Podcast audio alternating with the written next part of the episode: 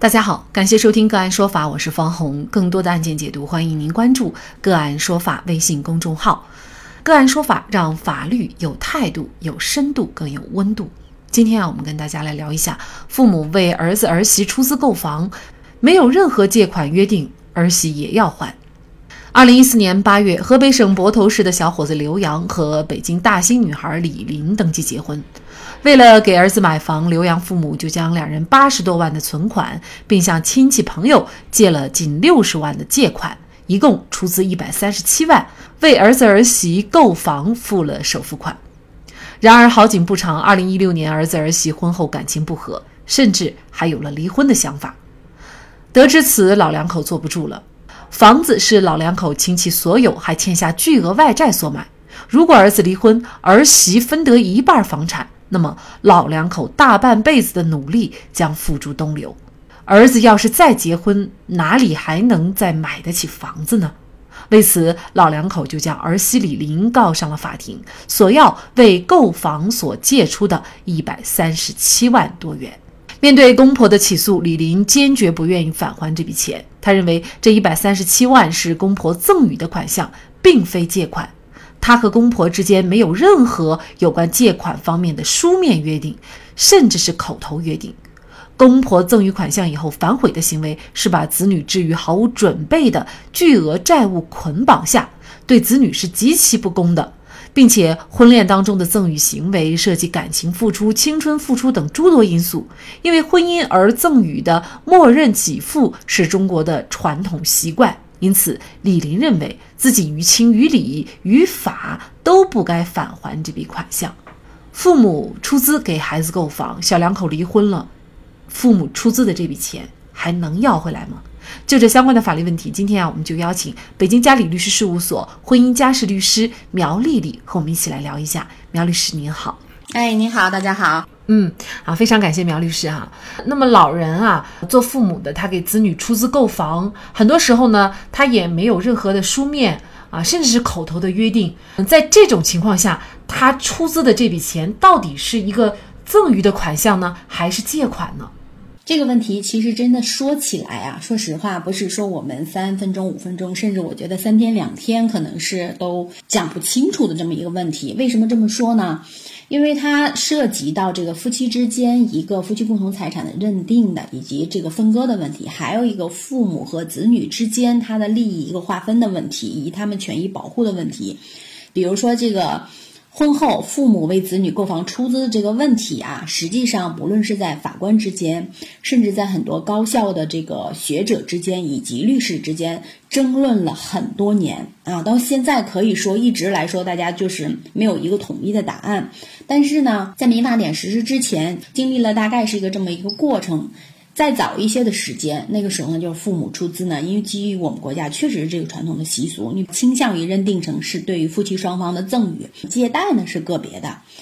可是，在大概就是在一六年左右的时候啊，风向就有点变了啊，这个价值选有点变了。那这个时候呢，就是这个父母再出资的话，那么明显认定成借贷的就居多了。啊，因为确实是可能房子价值一直在升值，父母呢拿出一辈子的积蓄来给子女去买这个房子，呃，离婚率又这么高，这所有问题结合在一起，那子女可能结婚一两年、两三年他就去离婚了，离婚这个房子就被这个配偶一方分走了一半，那父母这一辈子积蓄就没了，确实对于他的这个权益的伤害啊，这个损害是比较大的，所以说呢，钱的性质认定上，那就越来越多的认定成是。子女向父母的一个借贷，那是要偿还的。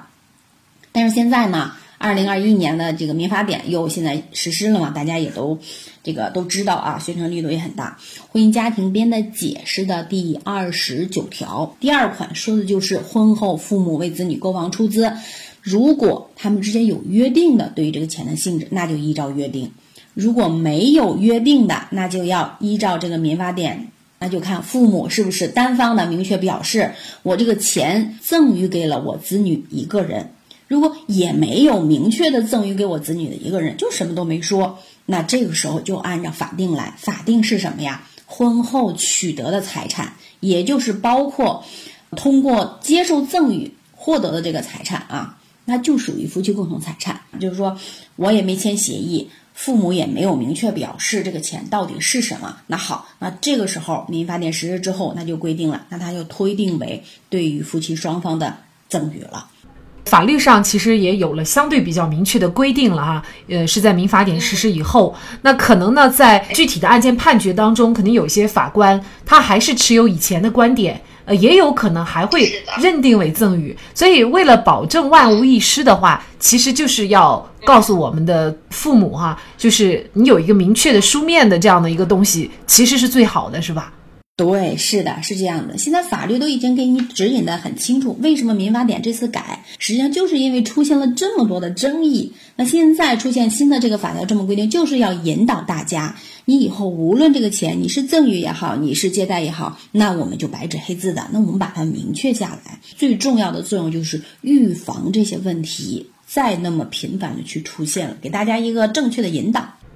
这个案件啊，其实也是一波三折哈，从一审到二审到最后的一个申诉。那么一审其实是支持了这个老人的一个请求，就是认为啊，他是借款，也就是说，你虽然没有做一个呃书面的，甚至是口头的约定说你是借款，但是呢，法院仍然。将此认定为一个借款，因为呢，主要的原因呢，呃，他是觉得，呃，作为公婆呢，因为他这个钱也是有外债的，还有自己一辈子的积蓄都拿来了，那么在这种情况下呢，法院认为啊，应该认定为是一种借款，而不是。赠与哈，嗯，所以呢，二审法院当然了，这个案件作为媳妇儿这个李颖呢，她是不接受的，她也上诉了，但是二审法院还是维持原判。那么李颖呢，她又继续的去申请再审，但是呢，仍然被北京市高级人民法院驳回了哈。那法院认定为借款的话，这是不是就意味着作为李颖来说，她就要把所有的钱款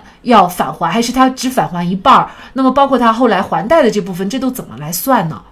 如果看他的这个一审判决啊，其实我们就能看出来，本院认为部分他那个法院的观点其实很清晰。第一句话就是，民事主体从事民事活动，应当遵循公平原则，合理的确认各方的权利和义务。这对于我们律师来说，其实对于这句话是非常敏感的。在这个案子当中，他去分配举证责任的问题，他可能事先就考虑到了啊，父母啊，他不单是自己一辈子积蓄，他还借了几十万，本来就是父母借来的钱，你再认为是白白赠与给子女，对于。他的这个呃有失公平吧，可能是这么认为。婚姻关系存续期间，那在这个期间有一笔债务被认定为了夫妻共同债务啊。如果后续他们俩在离婚的过程当中，因为这个债务是已经确定的，那么法院呢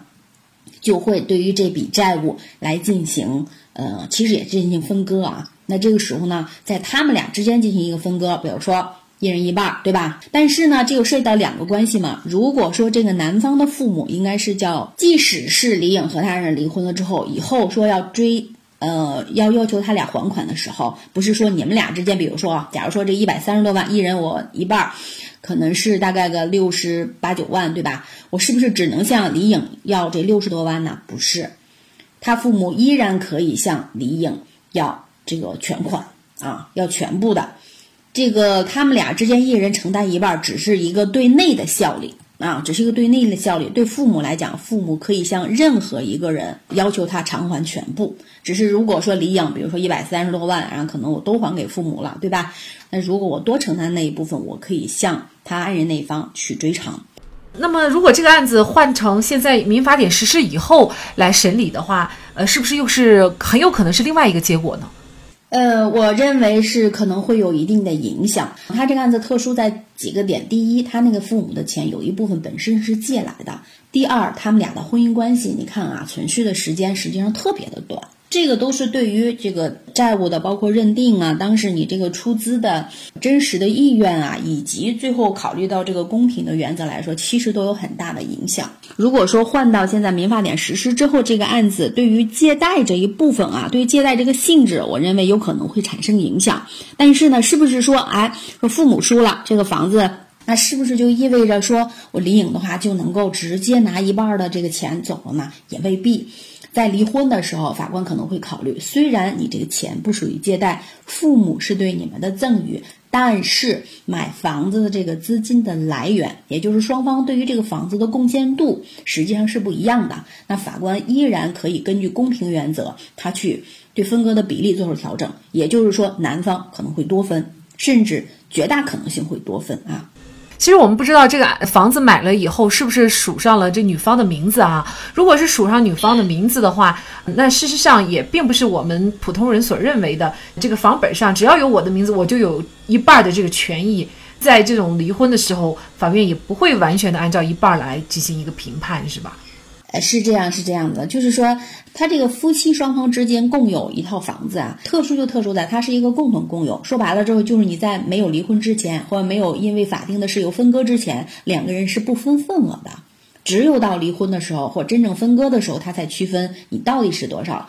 一般情况下啊，没有个别的问题的时候，那确实是，那正常就一人一半分就行了。但是涉及到，比如说，就我们经常遇到这种父母出资的。这种问题的时候，那法官会这个充分的考虑你这个房屋购房来源的这个问题啊，而且大概率的会做出比例的调整，因为他本身是婚后买的嘛，不论登记在是不是登记在他名下啊，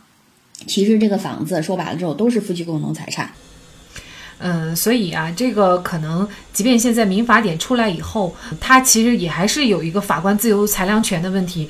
对这个东西呢，就是成了它不可能有一刀切的这个标准。如果说所有的事情都一刀切，反而是失去了法律本身应有的这个公平性。父母再给这个孩子出钱的时候，我们是不是就可以把它明确下来？你哪怕写书面呢，觉得好像之间大家有点这个碍于面子，是吧？那我们是不是可以通过微信，你这个钱到底是个什么性质？我把它当时就给他明确下来。但我们建议的肯定是以书面的最好啊，那样是最完善一些啊。这有时候就避免很多的这个纷争了。实际上，也现在确实我们中国也是个人情社会啊，有的时候一谈钱就怕伤感情，就抹不开。那比如说您刚才说的这个微信，呃，微信确定也可以。那具体这个微信内容是什么才可以确定就我这笔钱的性质呢？